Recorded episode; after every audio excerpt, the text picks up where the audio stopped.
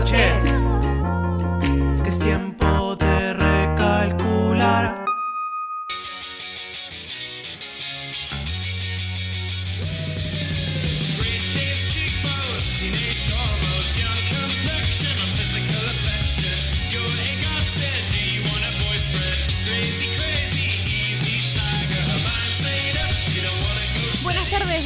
bienvenidos a un nuevo programa de Recalculando y ya estamos en cuenta regresiva del año y Facu les va a decir Sí, cuántos numeritos, días faltan. numeritos. Sí. ¿Cuántos Días, numeritos? ¿Cuántos días del año faltan? No te la sé, pero este es el programa número 9 antes de que termine el año. Por lo menos el año El año de recalculador. rec- sí, recalculístico. Recalculístico es. Sí, ah, me confundí el término. Sí. Eh, faltan nueve programas. Nueve programas. ¿Y cómo estamos de pilas? Bien. Perfecto. ¿Cómo estamos de qué? De pilas, Ah, bien, me, me pica la nariz. No Yo sé que-. Tenemos de acá a que termine este, esta edición, este, mm, esta temporada de Recalculando, tenemos como tres invitados más. ¿Tres invitados más? Como tres. Sí, ¿Cómo? Claro. como tres. Pueden sí. ser uno, diez, Oh, claro. Mínimo Ay, tres. Mínimo uno. Mínimo tres. Mínimo tres. Mínimo puede uno. haber más.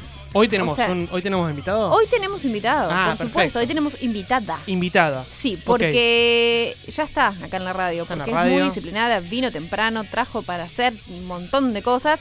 Eh, Caro va a participar de Batime la Posta, que es psicóloga, Bien. pero una rama de la psicología que tal vez vos no te la imaginás, tal vez, ¿no? Porque siempre hay gente para todo, los oyentes que tenemos son muy diversos, pero nos va a contar en un ratito cuál es esa rama y, y nos va a explicar, parece que nos va a hacer demostración en vivo.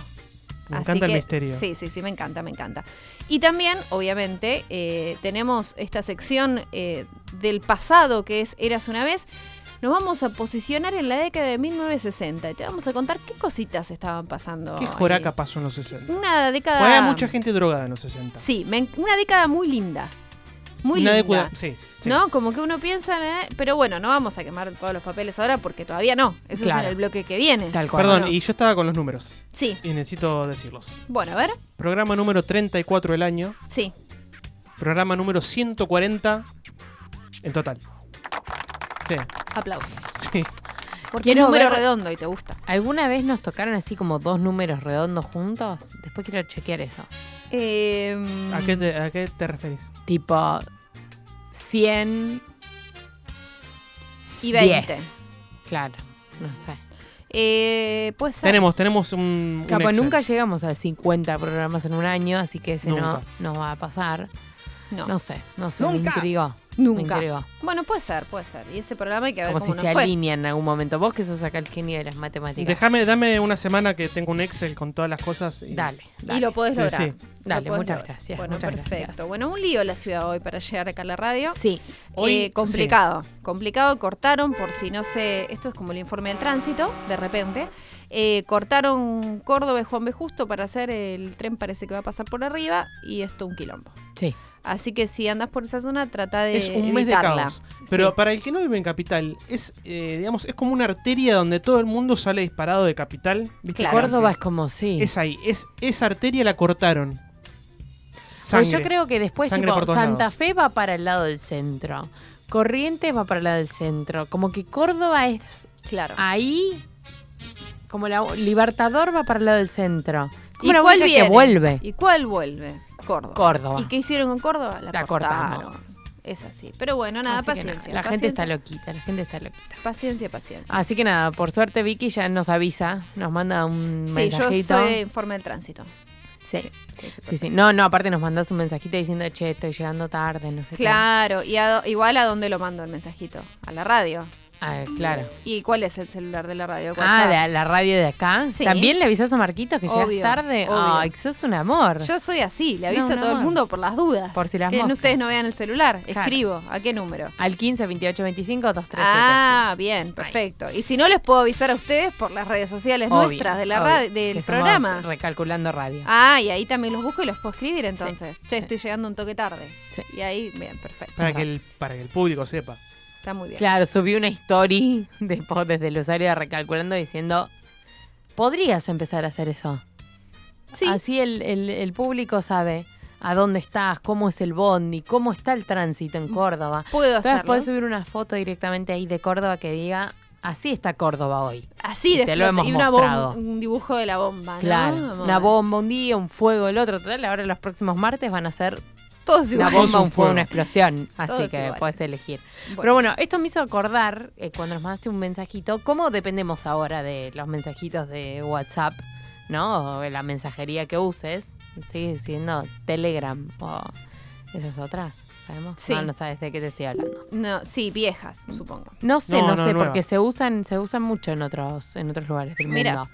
Em, pero me hizo acordar una nota que estaba leyendo el otro día de una chica que sale en una cita con un caballero y el chico le dice, che, todo lindo acá, primera cita, muy bien, pero me gustaría que no nos mandemos mensajitos durante este proceso de citas. ¿Y, y se No hablaban WhatsApp. directamente? No No WhatsApp. Entonces las reglas eran, hoy salimos, ya arreglamos la próxima cita, o sea, bien igual, porque ya se arreglaba la segunda cita. perfecto. Está muy bien. Si en el medio alguien quiere hablar, hola, te quiero decir hola, ¿cómo estás? Te llamo. Y solo los mensajes de texto son para, che, llegó tarde. Emergencia. Claro, cosas así que no podés, che, necesito cambiar el día o cosas así, pero muy básicas, nada de, ay, ¿cómo estuvo tu día ayer? Porque como que esa parte de, de- de las citas ahora tiene como mucha demanda de energía. Che, ¿qué hago? ¿Se entiende este mensaje? ¿Le pongo un emoji o no le pongo un emoji? ¿Le pongo un signo de admiración o no? ¿Mayúscula o no? ¿Mayúscula grita? ¿Se lo mando a las 7 Claro, de la ahora mañana? que tenés muchos puntos de contacto, tenés muchas más chances de cagarla. Y sí. Y nada, quería saber qué, qué opinaban ustedes al respecto. ¿Qué... No, aparte también, si hablas todo eso durante la semana, te hablaste todos los días por WhatsApp, ta, ta, ta, ta. El viernes eso. o sábado salís. ¿De qué hablas? O sea, ya sabes todo lo que hizo la persona en la semana, lo que comió, dónde estuvo. Entonces hay que guardarse temas para la cita, y más en ese momento que estás conociendo a la otra persona. Entonces me parece que está bueno también para eso. Como... Y aparte antes lo hacíamos así. Yo, yo, haría, yo iría un paso más. Me parece muy bien esa, esa regla. Eh, también eh, el contacto en las redes sociales. O sea, nos agregamos de acá a un mes. claro, ¿Entendés? Porque, no. Claro, porque también te voy a contar un montonazo de historias. Capaz que si revisas eh, mi Facebook o mi Instagram, ya las viste. Ya te enteraste que el año pasado estuve de viaje por Camboya. Claro. Pero estaría bueno que yo te lo pueda contar cuando yo sienta que, que vale la pena contarlo. Sí, es verdad. Y lo que pasa hoy también, que justo hoy hablaba con una compañera del trabajo, chica, 20 años, o sea, una brecha generacional importante entre ella y yo, y le preguntaba, ¿no? A ella le, le gusta un chico, un compañero nuestro de otro, de otro sector, no vamos ya la. No, no, no. Se formó una pareja. No. Y el tema es que le decía, bueno, ¿cómo No hacen todavía. ahora? Yo ya sé que entre ellos hay onda. Ok. Entonces digo, bueno, ¿cómo se hace ahora? ¿Se agregan directamente? ¿Se paso los ¿Cómo números se de hace? WhatsApp? O sea, quedaste como una, la abueli.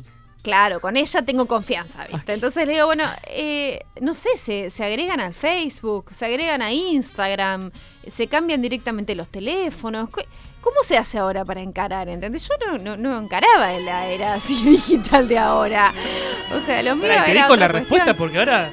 Ahora Me quiero dijo- saber. Cu- Primero dije Facebook y me quedó como diciendo Facebook, ya fue. Sí, O no, sea, Facebook No, olvídate, o sea, no. Me dice, yo tengo Instagram, fue lo Bien. primero que me dijo. O sea, Bien. entiendo que hay que apuntar a Instagram. Instagram. Bien. Sí, creo que eh, pasar el celular me pareció un poco fuerte. Así que creo que el tema es si los dos tienen Instagram, como agregarse en Instagram. Ahí ya se- no se estaría cumpliendo una de las reglas que vos dijiste, Facu. Bueno, O sea- pero todo depende del contexto, claro, del Sí, contexto de cómo te conozcas. ¿Cómo la bueno, conoces? te podés sacar de Instagram. En el momento de la cita decís, che, nos dejamos de seguir Claro. si lo conociste por ahí. Pues aparte ellos se conocieron en el trabajo.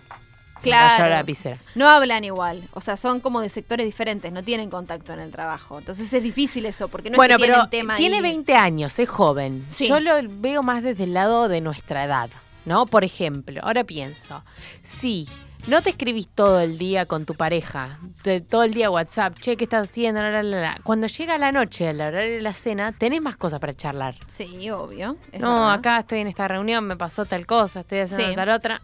Como estamos muy dependientes de los mensajes. Hay que guardarse la info durante el día para usarla a la noche, es verdad. Es Pero a su vez, también pienso, ¿Cuántas está- contradicciones? estamos tan dependientes de los mensajes. No, no, sigue por el mismo camino. Ah, creo. bien, bien. que un toque nos volvimos em, como paranoicos.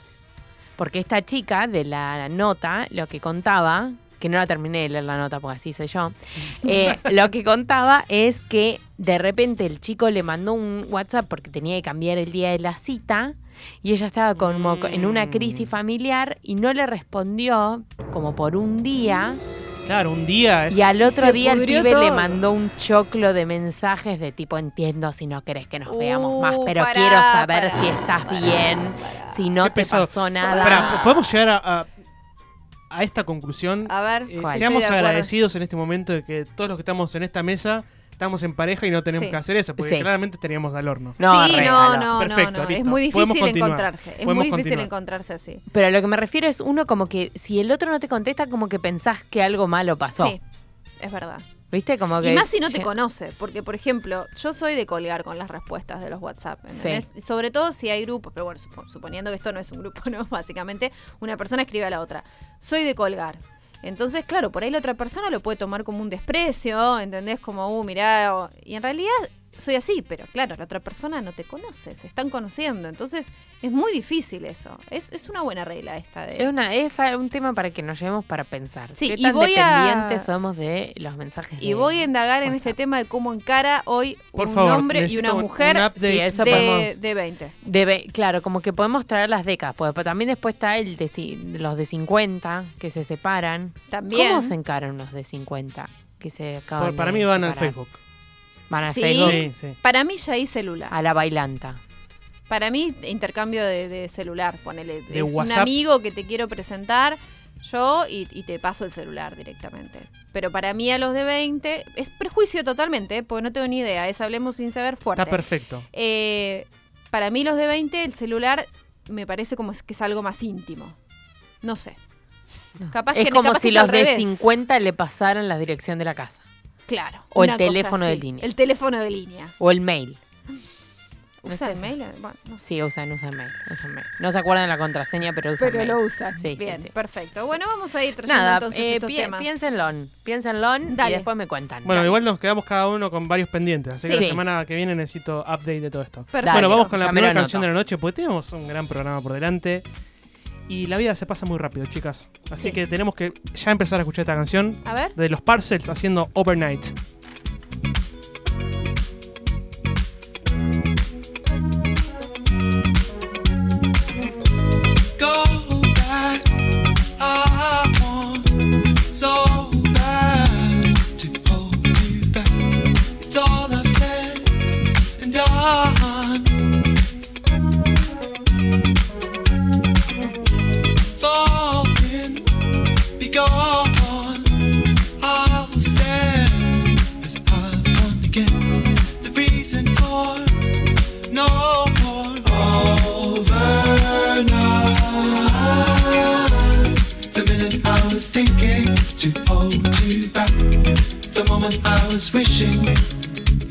Overnight.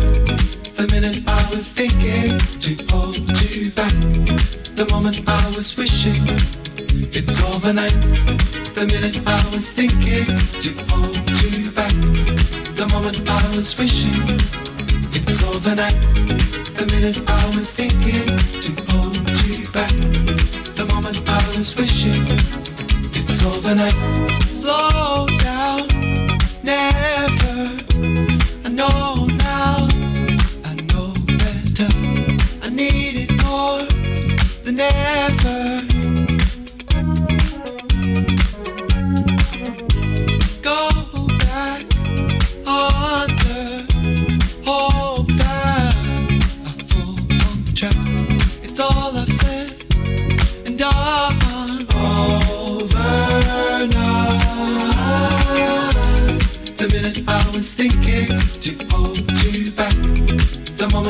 Was wishing it's overnight.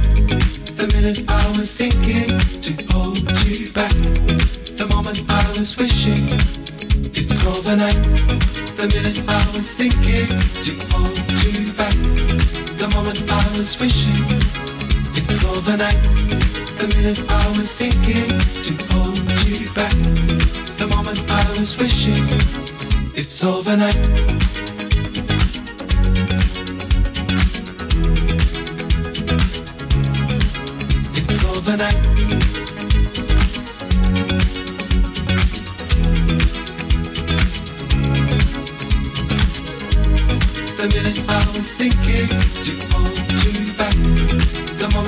Was wishing the minute I was thinking to hold you back. The moment I was wishing it's overnight.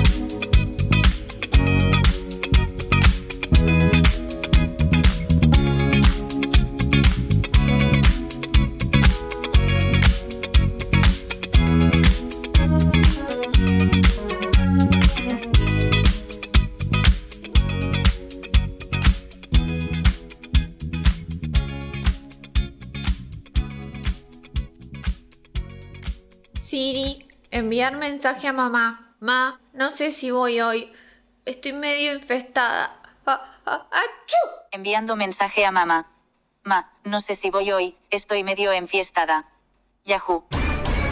Recalculando.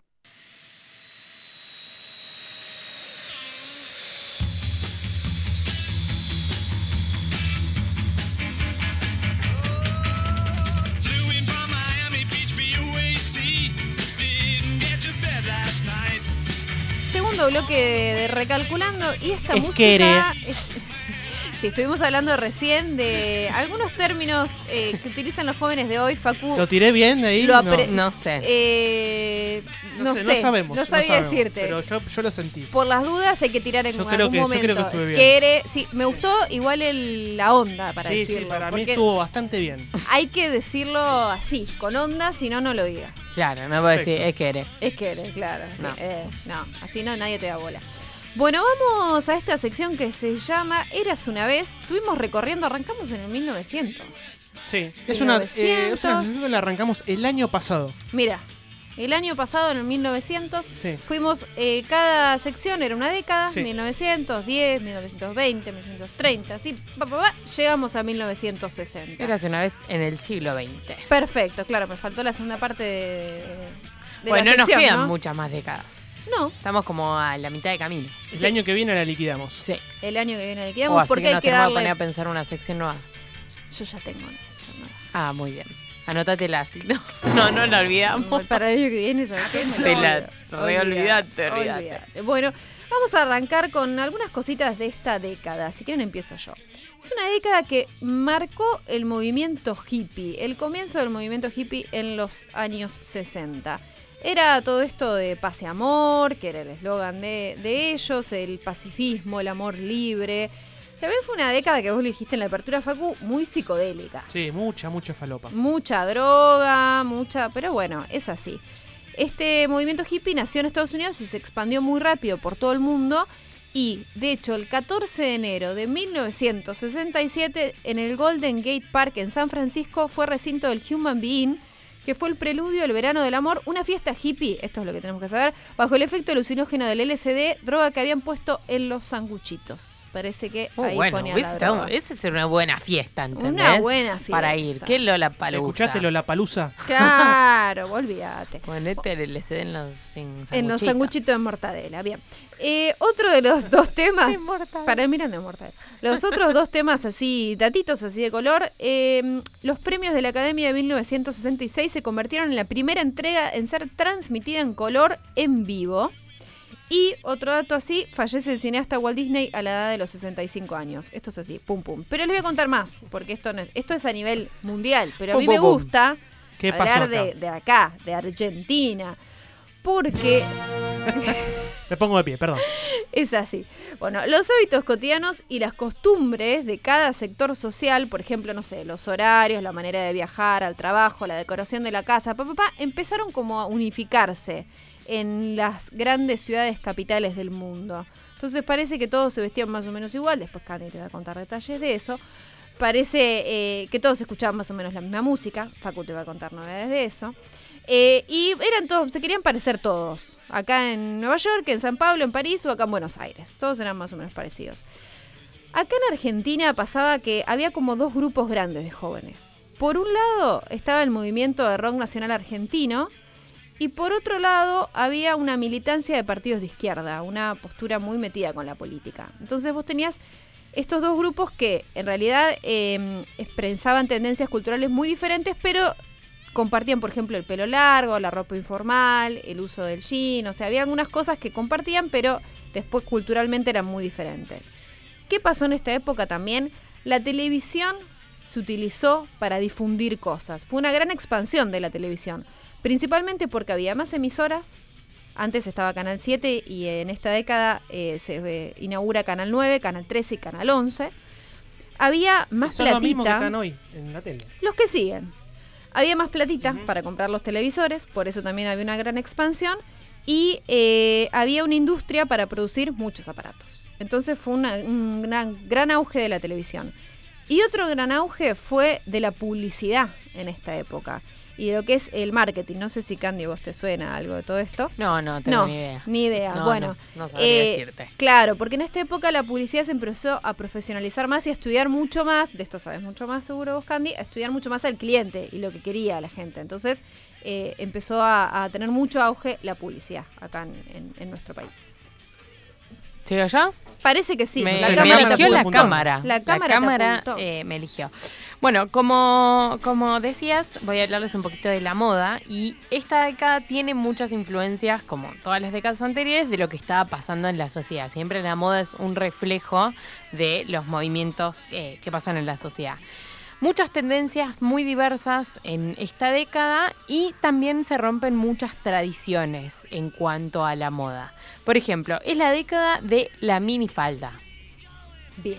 y los pantalones para los hombres, eh, para las mujeres. Para los, Los hombres, hombres también. hasta ahora Minifalda venían en y pollera. pantalones. Minifalda y pantalones para las mujeres. También las botas de taco bajito, esas botas tipo blancas, los culottes y eh, la moda experimental. Así como se experimentaba con las drogas, también se experimentaba con la moda. Hacían las cosas drogados y entonces era la moda experimental. También ¿no? puede, ser, sí. Em, estuvo marcada en un inicio, o por un lado, con Jackie Kennedy como una referente de la moda de más de la alta sociedad, de la moda más tradicional, em, donde se popularizaron, por ejemplo, las pestañas postizas en el día a día. Mira, Algo que me vendría muy bien. Y hay mucha gente que todavía eh, usa pestañas Sí, es postizas verdad. todos los días. Em, qué pero trabajo, ¿no? ¿Dónde, dónde se guardan las pestañas postizas? No tengo la más En mínima idea. Como el coso para el lente de contacto, claro, pero una para cosa las así, pestañas. Una cosa así. Perfecto. no, nada. Con el. Te las pegás, ¿sabías Bien, eso? Sí, obvio. Un trabajito, hacerlo todas las mañanas, importante, imagino. Lleva su tiempo, seguro. No, no sé. Sí, no sabría decirte, no me puse en mi vida una pestaña postiza. Yo tampoco. Algún día me voy a poner una y voy a venir con una. Bueno, perfecto. En un ojo, a ver si se. A ver si tardaste o no. Y- No, sí, olvídate, pero la voy a venir pegada a la córnea, la pestaña.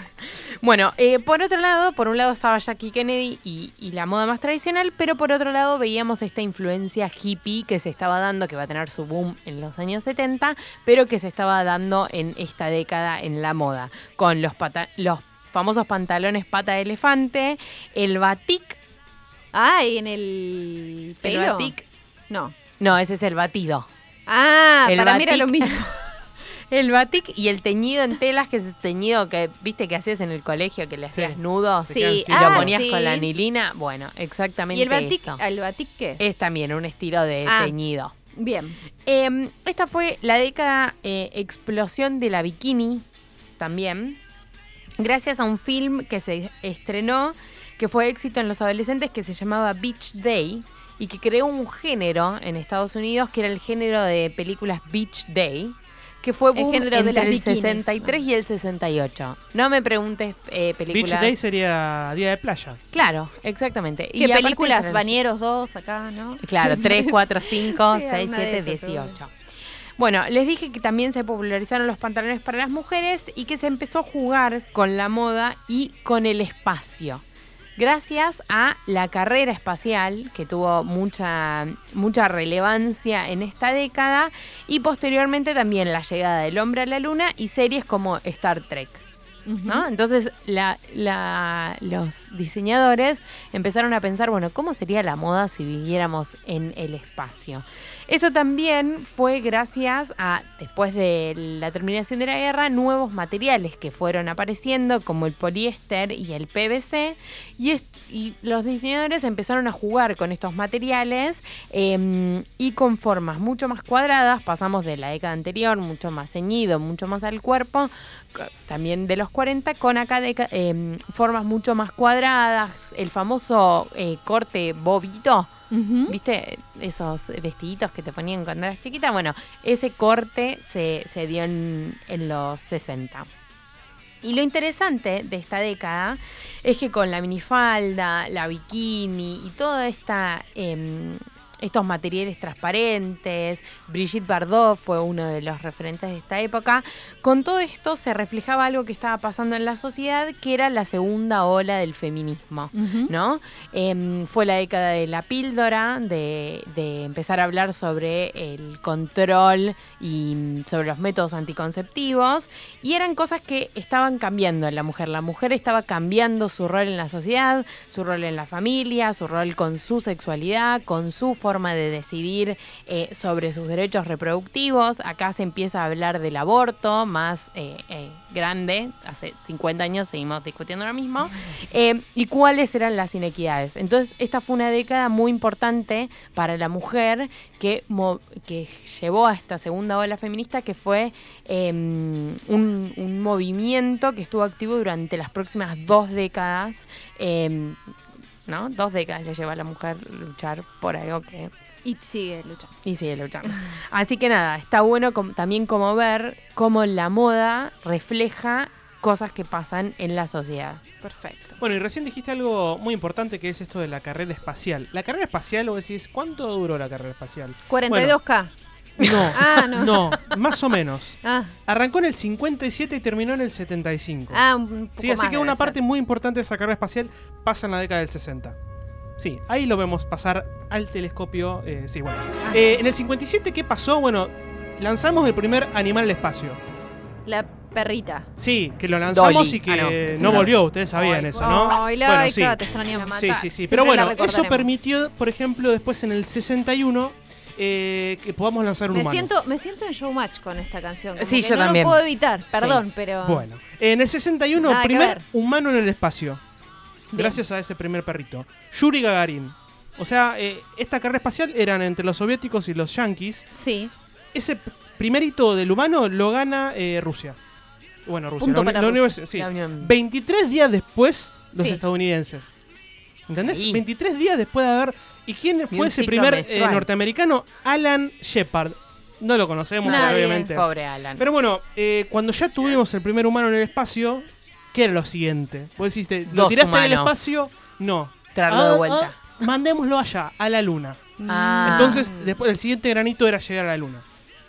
Y ahora nosotros sabemos esto, que el humano llegará a la luna, En pero teoría. sabemos muy poquito sobre los pormenores. ¿no? Entonces, primero lanzaron una cápsula a, a la luna, trataron de hacerlo orbitar, pasaron un montonazo de cosas donde eh, los soviéticos y los yanquis iban cabeza a cabeza. Punto para los soviéticos, Sí, sí, punto sí, para este es así, es así. Es así, Era como un totalmente. partido de porque- tenis de esos bien largos. Sí, Duró totalmente. Y todo se definió en el años. 69. En el 69 Casi los- cayéndose de la década esta. Casi terminando. En el 69, ¿qué pasa? Los soviéticos están por lanzar humanos a la luna ¿Y y a último momento qué cancelan pasa? todo. La pucha. Se dan cuenta que no. Nos faltó nafta. Y No, Nos quedó chico se- el se- tanque. es Claro. como que se dieron por vencidos. Dijeron, cancelaron todo el programa ¿Posta? de mandar humanos a la luna.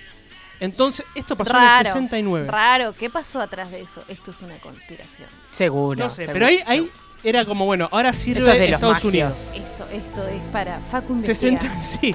Entonces era, si- sirve Estados Unidos. Sí. Estados Unidos decía, ¿lo lanzo o no lo lanzo? Claro, si ¿qué lo hago? lanzo y si llego, la rompemos todo. Estados Unidos habrá pensado, che, si Rusia no lo lanzó, ¿habrá algo en la luna que no queremos que le pase a nuestros astronautas? Pero los mandaron igual. Y de- Bueno, pero finalmente, No, no solo me acordé que qué bien que viene ahora el video em, de los, los hombres humanos, en la sí. luna acelerado que vimos el otro día bueno, finalmente sí, el 20 de junio del eh, 69, Armstrong llega a la luna, pone el piecito y ahí ganaron, ¿no? Claramente ganaron. Sí. Eh, y toda esta carrera, toda este, esta, esta competencia, obviamente que tiene impactos en la sociedad. Candy recién mencionó eh, la moda. Y es, es la década de la ciencia ficción. Imagínate todo el tiempo estarte hablando de esto. Bueno, es una, una gran década donde, por ejemplo, en el 68, un año antes de que el hombre llegue a la luna, Stanley Kubrick estrena una película que se llama 2001, Decía en el espacio, y la gente se le voló la peluca, ¿no? Sí. Sí. ¿Stanley Kubrick fue el que filmó El hombre en la luna? No sé, yo lo dejo ahí picando. Eh, y dos años antes... Estás tirando o sea, unas A bombas. mí- en la aparte, a mí me encanta hablar de esas cosas. Él sabe que Dos me da años lengua. antes, o sea, tenemos en el 69 El hombre en la luna. En el 68 Sí. eh, 2001 decía en el espacio. Y dos años antes, en el 66, se estrena Star Trek.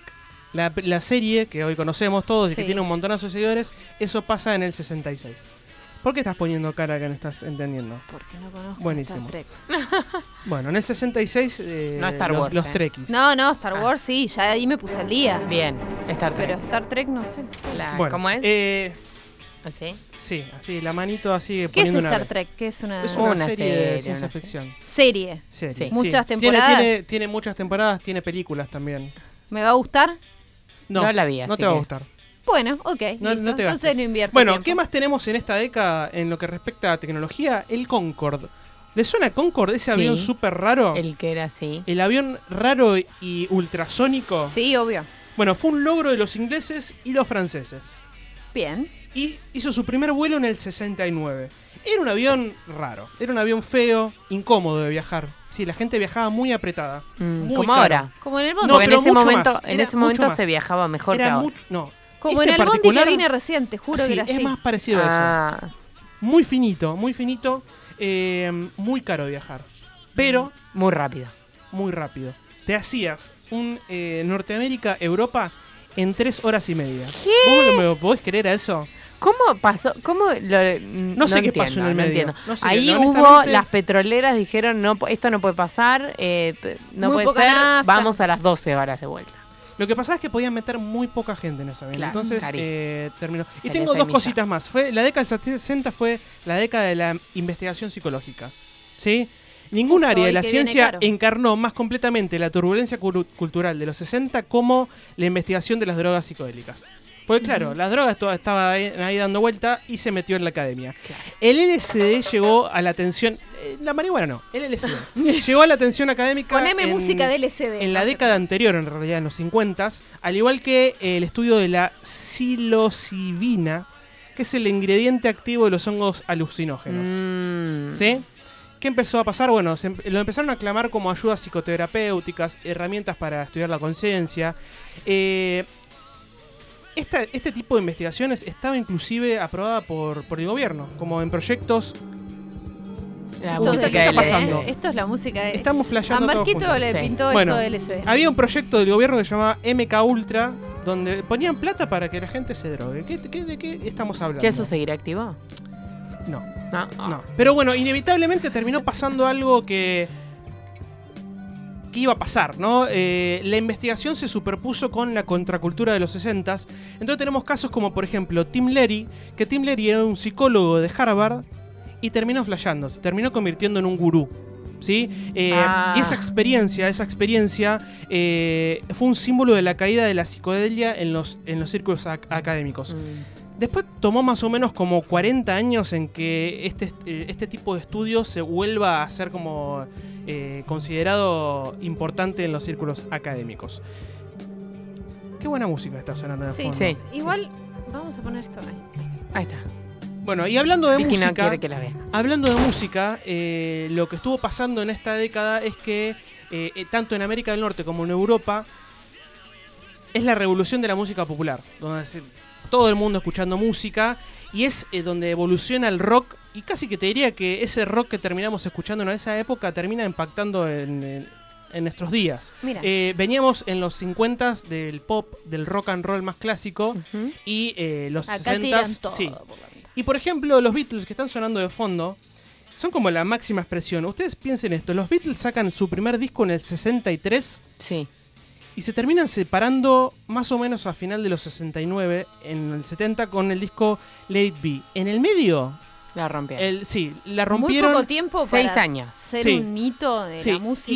y eh, el cambio de, imagínense, en los 50 tenemos un Elvis Presley, un Sí. Chuck Berry, ese, ese rock más clásico, y los Beatles agarran el rock, lo agarran así de la mano y lo llevan a la estratosfera, eh, pasando por un montonazo de distancias súper raras. Eh, y por ejemplo, eh, discos como el álbum Blanco, ahora en noviembre están cumpliendo 50 años. Y música que sigue sonando completamente moderna. Bien. ¿Y vamos a escuchar algo de eso? No, es lo que está sonando de fondo.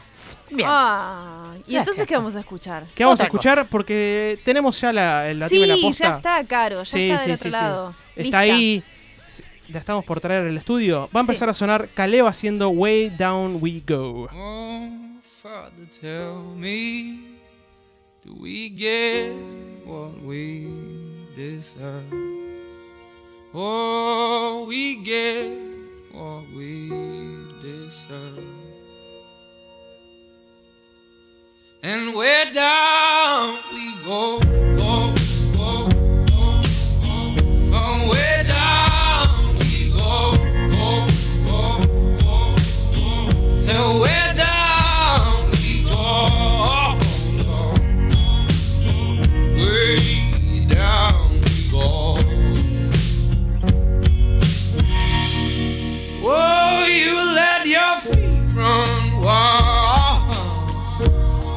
Time has come as we all, all go down.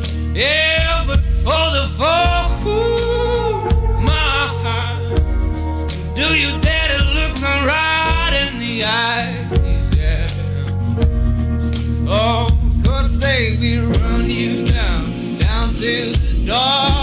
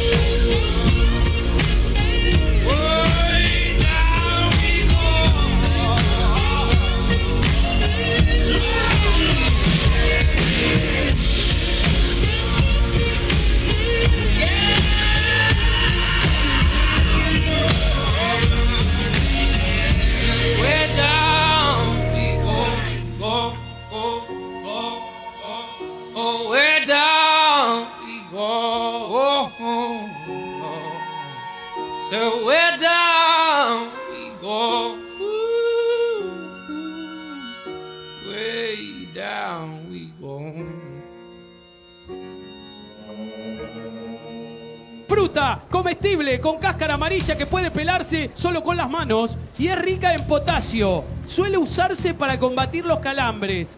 Te comes una y combatís los calambres. Mandarina. Recalculando.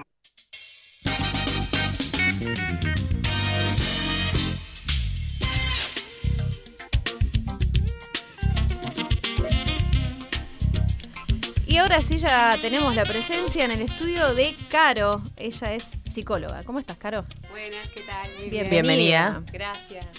Gracias. la, la primera vez que venís a Radio a la Calle? Sí, la primera vez. Me encanta, muy divertido. Viste que da a la calle. Está muy bueno. La gente Literal. pasa, te saluda. Está buenísimo. Muy bueno.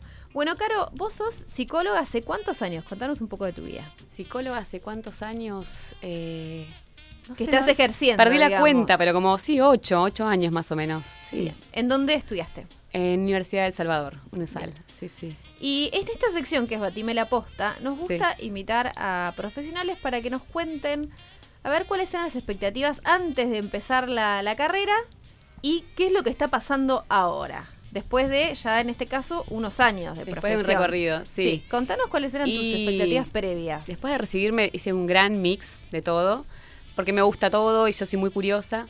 Por ahí apenas me recibí, estaba más ligada como a la clínica tradicional, al psicoanálisis. Eh, hice mi práctica en el hospital, el hospital de clínicas, año y medio, que ahí sí fue como año y medio de sufrimiento y trinchera porque era como agotador, pacientes de todo tipo de color, eh, 15 pacientes por día, cámara GESEL, consultorio, eh, clases, exámenes, todo junto. Muchas horas, ¿no? También. Sí, pero ahí fue donde más aprendí y ya después de eso eh, siento que... No te digo que, que puedo atender a cualquier paciente, pero sentís que nada te asusta. Porque Claro. después de atender con Está la puerta preparado. abierta, sí, de, de miedo con algunos pacientes, o sea, eso es lo que tiene el hospital público. Y después ya eh, yo soy muy así, muy viajera, muy curiosa y empecé a hacer varias formaciones de eh, cortas, eh, danza terapia, constelaciones, eh, fui a estudiar sueños al Instituto de Jung, muy así, muy curiosa, en Suiza. Pero así como de, ir y volver. Pero después ahora, ya como asentándome en Buenos Aires, eh, me gusta más lo grupal, lo sistémico y constelaciones. ¿Constelaciones de qué? ¿Cómo son las constelaciones? ¿Qué? Bueno, ese es el tema Porque de uno hoy. dice constelaciones y no sé, yo me imagino como las estrellas. Sí, yo también. Te remite a eso, sí, Claro. una, de una. Bueno, no tiene nada que ver con astrología, bueno, o sí, por ahí la metáfora de la constelación, ¿no? Eh, ¿Cómo? ¿Qué es una constelación? es difícil definirlo, pero vamos a hacer el intento, igual después abro un poco más para que, para que se entienda mejor y no quede en la teoría. Eh, las propuso, o las inventó, las descubrió, mejor dicho, eh, Bert Hellinger, que es un pedagogo, teólogo alemán que vive, tiene 90, está viejito. Eh, también, después de haber pasado por el psicoanálisis, eh, psicodrama, muchas así disciplinas del tipo psi, formuló esta teoría. Es una terapia corta, como la, la describe él, fenomenológica y sistémica. Para mí lo más novedoso y lo que más importante y central es que cuando alguien te consulta algo de esta teoría, eh, lo que haces es verla en el gran contexto de su familia, de su grupo, incluso a veces del país, de su cultura. Eh, lo ves como un elemento de un todo, por eso lo sistémico y por eso por ahí la metáfora con constelaciones. Eh, yo siempre, cuando tengo que explicar qué es, propongo que vayan a un taller porque no puedo explicar esto sin parecer psicótica. Eh, ah, pero acá nos gusta esa parte. Sí, les, les gusta, bueno, ok. Porque yo la primera vez que fui a un taller, me acuerdo, eh, soñé tres días con eso. Fue muy intenso. Y de hecho tardé como cuatro años en volver. Es muy intenso. Claro. Se hace así. Un taller es eso, es un encuentro entre personas. Está el facilitador. Eh, gente que quiere constelar, viste que ahora todo el mundo usa el verbo constelar, constelar, constelaste esto, constelalo, te voy a escuchar en el bondi. Eh, constela esto. Bueno, está medio como muy en auge. Se trata de eso, que si alguien tiene un tema, dice, bueno, tengo este tema, ¿no? Eh, puede ser algo laboral, algo de, no sé, un problema con mis hermanas, con mi hija, lo que sea. Se sienta al lado del constelador, expone, pero no se trata de explicar como si fuera una terapia de una hora que contás qué te pasa. Dices un par de frases, te puede preguntar algo el facilitador, pero breve. Y lo que haces ahí es elegir representantes para tu temática. Como si fuera, suponete que yo traigo el tema de, tengo una dificultad en la relación con mi hermana, ¿no? Depende de las preguntas, a dónde va llegado mi tema, puedes posicionar a vos y a tu hermana. O a vos, tu hermana, tu Las personas otra. que querés traer, digamos, a esa. Y para eso elegís representantes del grupo que está ahí. Entonces ahí pasa algo que es la parte que me cuesta explicar sin parecer loca, pero tienen que ir a verlo, están invitados si quieren ir a un taller. Eh, se activa en el campo energético del momento entre esas personas que no conocen nada de la persona que consulta, la información de lo que sucede en la dinámica en esos vínculos. ¿Qué significa eso? Que las personas que representan no tienen que tener ninguna intención, ni pensar, ni actuar. No se trata de ser teatro. Claro. Simplemente tienen que estar disponibles como si fueran un canal y van a empezar a sentir cosas. O sea, de pronto alguien que empieza a llorar, de repente alguien que se angustia. De o los que están representando. Los que están representando. O simplemente que alguien que mira hacia el piso. O sea, eso también es información. Claro. Y toda esa información la toma el, el constelador y también bueno, la gente que lo está mirando, ¿no? Y evidencia pautas. Es una manera de externalizar algo que pasa. Y hay algo muy importante que, que vale la pena explicar, que es el tema del tiempo. Los sistemas tienden a, repetir pautas, es como un tema energético y buscan un equilibrio. Entonces, si hubo una energía o un trauma o algo que quedó como mm, muy fuerte, se, arma como un patrón y el sistema lo, lo quiere volver a reproducir. Entonces, eh, cuando uno representa una temática, eso está co- como si fuera sucediendo en el presente. Los representantes ahí, de repente alguien eh, siente ganas de llorar y es como con la misma fuerza con la que sucedió eso en su momento, aunque fue hace 10 años. Claro. Yo cuando vi eso me quedé flayada, porque era como, ¿cómo puede ser que esto esté vivo? Y ahí está el tema del tiempo lineal, que no es lo mismo para la conciencia familiar. Eso queda ahí, latente. Entonces, en cuanto uno lo toma y le da atención y foco a eso, eso se muestra. Tengo una pregunta, se me ocurren mil preguntas. Sí. mil. Dispare. Eh, las personas que van a, a representar, o sea, eso se representa a través de, de, por ejemplo, yo te cuento mi problema o lo que quiero traer o lo que quiero constelar, ¿no? Sí. Y después, a partir de eso, que yo te lo cuento, ¿cómo es el momento en el que empiezan a representar? O sea, eh, dicen, bueno, listo, ahora es a través de un diálogo, es a través de lo que cada uno siente en silencio. ¿Cómo es ese momento? Es en silencio, es en un clima de concentración y, por supuesto, respeto. Eh, es un círculo, la gente está en círculo, mirando lo que pasa en el campo de la persona. Eh, No, no hay un play, digamos. Es como que vos traes a alguien del público que me decís, "Ah, vos podés ayudarme, querés ser de mi hermana o querés ser de mi abuela, y las posicionás.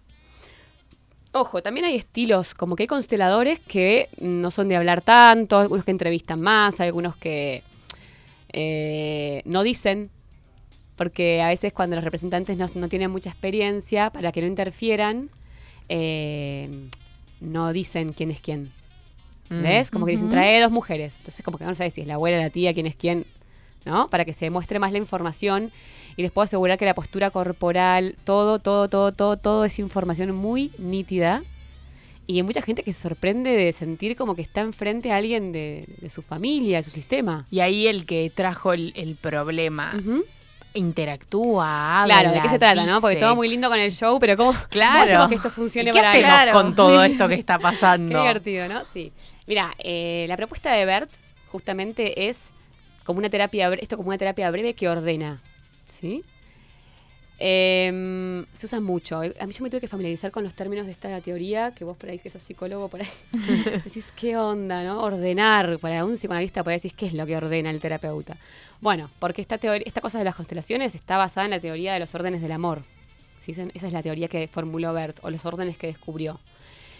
Él descubrió que todos los sistemas familiares y los grupales en general, el tema del laburo también, cualquier grupo, se rige con determinadas pautas. ¿m? Eh, hay tres principales. Uno es eh, la pertenencia. Todos los elementos pertenecen. Todos. Todos. Eso quiere decir que eh, un asesino pertenece a mi sistema. El asesino, por ejemplo, no sé, suponete que es un asesino de mi abuelo, ¿no? Por tomar algo. Si es alguien que tuvo una influencia en algún destino de un familiar mío, algo que influenció mucho, que sea vida, muerte, que lo enriqueció o lo empobreció, algo importante, esa persona pasa a ser parte de mi sistema. ¿sí? Ese es el tema de la pertenencia. Entonces, en cuanto yo quiero hacer que algo no exista, alguien, puede ser una información también, un secreto, eso enferma. ¿Sí? Eso es, el- es uno de los órdenes que describe Bert. Entonces, cuando él dice se cura las cosas ordenando, Ujú. es que alguien posiciona su sistema con las personas, lo que sea, y lo que hace él es ver si hay alguien excluido, por ejemplo, ¿no? Eh, Entre otras cosas, pero en base a este primer, primer orden que él menciona es si hay algo que está excluido, sea un representante de un, de un miembro de la familia, sea un secreto, una información. eh, Y eso se puede ver a través de esto. se puede ver, claro, evidentemente, sí. Porque, porque dónde está la mirada de las personas, Eh, si algo falta, si el consultante no lo trae, Si habla claro. mucho de algo, eh, sí, mi mamá, mi mamá, mi mamá, y no está tu papá. ¿no? Claro. Ese tipo de cosas salen a la luz y el orden que él menciona es, eh, en base a la pertenencia, sería esto. Poner como en evidencia que todos forman parte y que cuando uno quiere tapar algo y excluir algo, eso va a causar un desorden en la familia. Después están los otros dos eh, principios que él formula, que son el equilibrio entre el dar y el tomar, y bueno, las leyes y las reglas, la jerarquía. eh, bueno, hay como varias cosas que no sé si quiero meterme tanto, ahí tienen otras Porque cosas que quiere un taller. Y, y- y Claro. en esta Sí. dinámica, el taller, eh, digamos, después se continúa como con trabajos individuales, el taller en sí es la terapia. Mira, Bert eh, lo propone como que sí, como que es una intervención terapéutica y él no daba mucha más...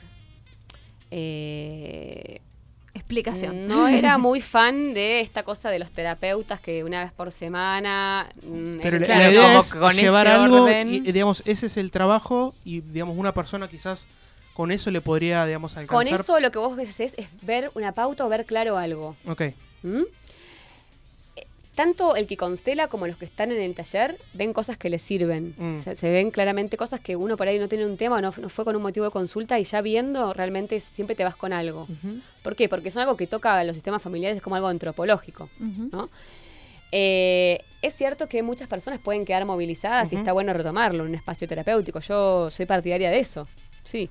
Lo que en realidad este, este, esta intervención va más como. Va- apunta más como algo del alma. Es como que vos querés ver dónde está la persona. Está la persona está mirando su vida o está repitiendo una pauta del pasado o está enganchada con un bambo del viejo o. Lo que tratas es de destrabar eso y ver la imagen de solución. Después sí, vos podés retomarlo en cosas terapéuticas, sí, obvio. ¿Y cuántas personas suelen participar de esta? de- o sea, ¿cuánto sería un grupo esperable? Y mira, yo lo he hecho con persona, con cinco personas, o sea, lo, lo que siempre por ahí sí puede ser como 12, un buen número. Y otra manera de hacerlo Ahí representa toda la familia entera, ¿viste? Claro, Pones a sí, sí, todos el árbol genealógico. Sí, sí, a veces no hace falta. mm, A veces eh, la consulta es, no sé, tengo una traba con el laburo, no es tan poco. Claro. Pero de repente te lleva a ver cosas que Sí, son de de, otro- de más otro lado, allá. claro. Bueno, Caro, y contanos Mm. un poco, ¿vos haces, facilitas estos talleres? Sí, sí, sí, en Villa Crespo. Bien. ¿Y tenés alguno próximo para el que quiera ir? Eh, sí, obvio, están más que invitados. El próximo es el lunes 12. Bien. Lunes Bien. 12 de noviembre a las 7. ¿Y cómo Perfecto. podés participar tanto como observador, por ejemplo? Sí, o obvio. Yo siempre aliento a Si que hay alguien que por ahí nos anima y solo quiere ir a observar cómo es la situación. Sí, me acuerdo la primera vez que yo fui a un taller, fui con mi hermana y con mis hermanas y que la eligieron como representante y ella dijo, no, como no quiero. ¡No!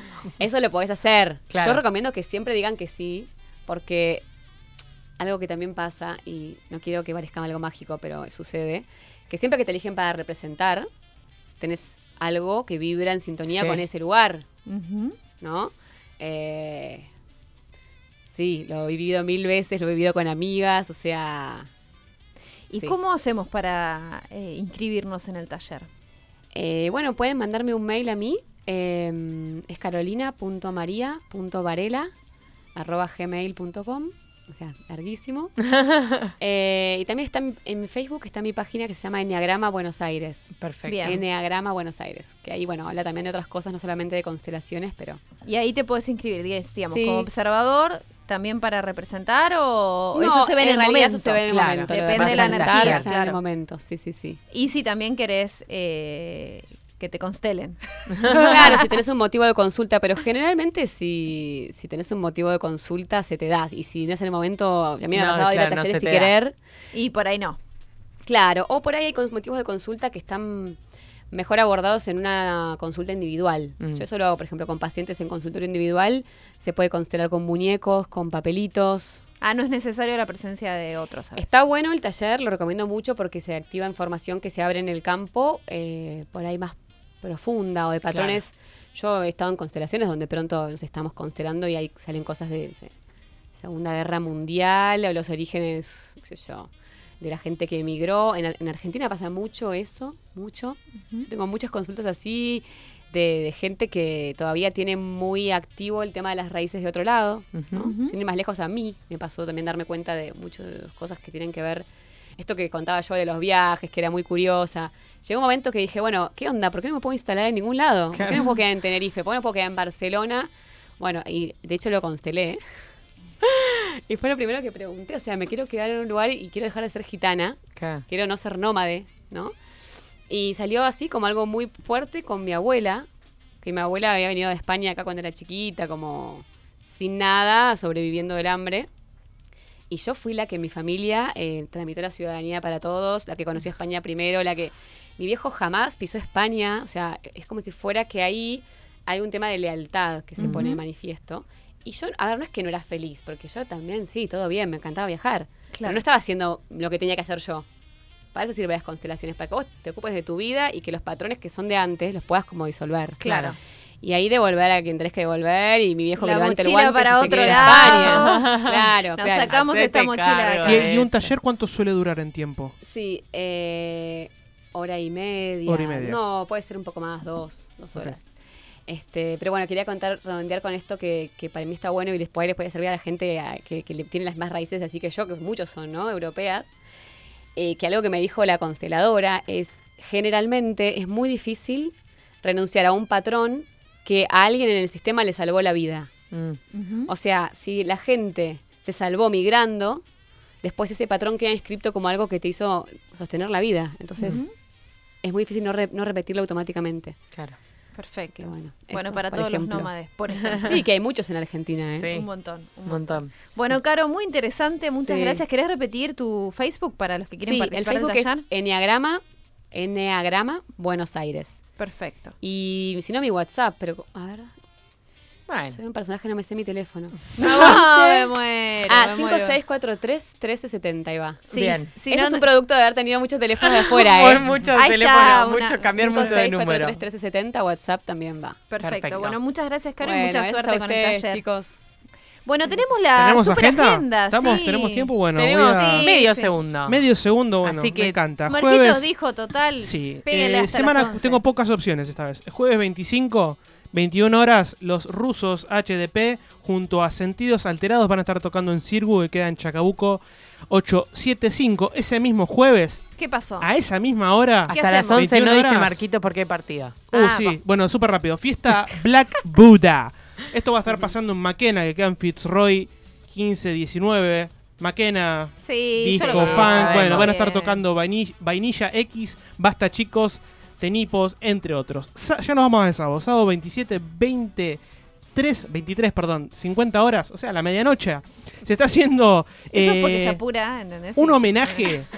Se está celebrando Halloween en Zárate. Zárate, eh, esto va a estar pasando en un bar muy copado, se llama Superfir, que queda en Independencia 902. Van a estar haciendo un homenaje a Rob Zombie, música para Halloween. Perfecto. Bueno, sábado medianoche y el domingo 28, desde las 14.30 horas hasta la medianoche. ¿Por qué no? Se está haciendo el Festival Insurgente número 3 en el Conex. Música, food trucks, pintura, etcétera, etcétera, etcétera. Van a estar tocando, por ejemplo, Los Monos de la China, Niño, etcétera. Así se llama la banda. Mira, Enfermera y eh, No Caduca, entre otros. Perfecto. Bueno, listo. Estamos. Qué bien, Ya Paco, está. ese timing. Y ya está porque Marquitos dice vayan cortando. Sí, que sí, me tengo que preparar hambre, para el partido de así River, que no dice. me vas a decir dónde a- ir a comer porque voy a ir a comer directo donde yo quiera hoy. Obvio, hoy elegís vos. así. Hoy elegís Es así. vos, es así. Ya te tiramos un montón de lugares, ahora tenés que elegir.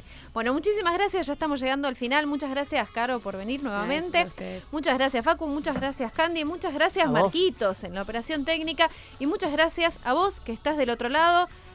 Acordate de prenderte a todas nuestras redes sociales. Nos encontrás como Recalculando Radio, Recalculando Radio. Y nos vemos la semana que viene. Que tengas una excelente semana.